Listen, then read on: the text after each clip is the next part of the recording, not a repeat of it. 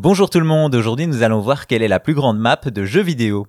Pour faire un jeu vidéo, on a certes besoin de personnages jouables, de PNJ, de gameplay, mais surtout, tous ces éléments ont besoin d'un environnement dans lequel évoluer, ce qu'on appelle communément la carte ou la map. Et dans ce registre, certains jeux ont la folie des grandeurs et proposent des maps toujours plus grandes à tel point qu'il n'est pas facile de distinguer la plus grande map de jeux vidéo, même si certains candidats sortent clairement du lot. En quelques décennies, les jeux en monde ouvert sont devenus légion. Bien entendu, le genre étant lié de près à l'exploration, c'est là que l'on retrouve beaucoup des plus grandes maps du jeu vidéo.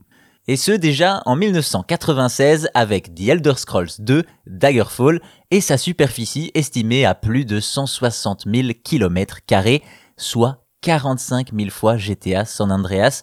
Certes, face à de tels chiffres, les open world plus récents font pas le figure malgré des distances impressionnantes, pour autant, il y a d'autres titres qui peuvent détrôner Daggerfall avec la taille de leur map, à commencer par un titre qui n'est pas un RPG, Flight Simulator, qui propose de survoler toute la planète dont la superficie est de plus de 500 millions de kilomètres carrés. Tout ça dans un seul jeu, un beau score, et malgré cela, il y a encore d'autres jeux qui proposent plus, comme Minecraft qui doit avoir un monde en conséquence du nombre de joueurs et de leur construction. Ensuite, pour voir plus grand, il faut évidemment quitter la Terre et aller dans l'espace avec des titres comme Elite Dangerous ou No Man's Sky et leurs centaines de galaxies avec des distances difficiles à ne serait-ce qu'imaginer. Vous l'aurez compris, il n'est pas si simple de définir quelle est la plus grande map de jeux vidéo, déjà en fonction des types de jeux et leur technologie, et surtout, il est très difficile de mesurer précisément les distances réelles.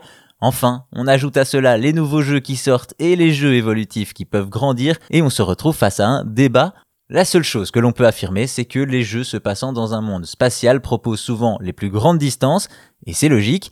Quoi qu'il en soit, les maps dans le gaming sont à l'image de l'industrie, grandissantes afin de proposer aux joueurs toujours plus de divertissement. Reste à savoir si on a le temps de les explorer. Après tout, dans le jeu vidéo, ce n'est pas la taille de la map qui compte, mais bien le plaisir qu'on y prend.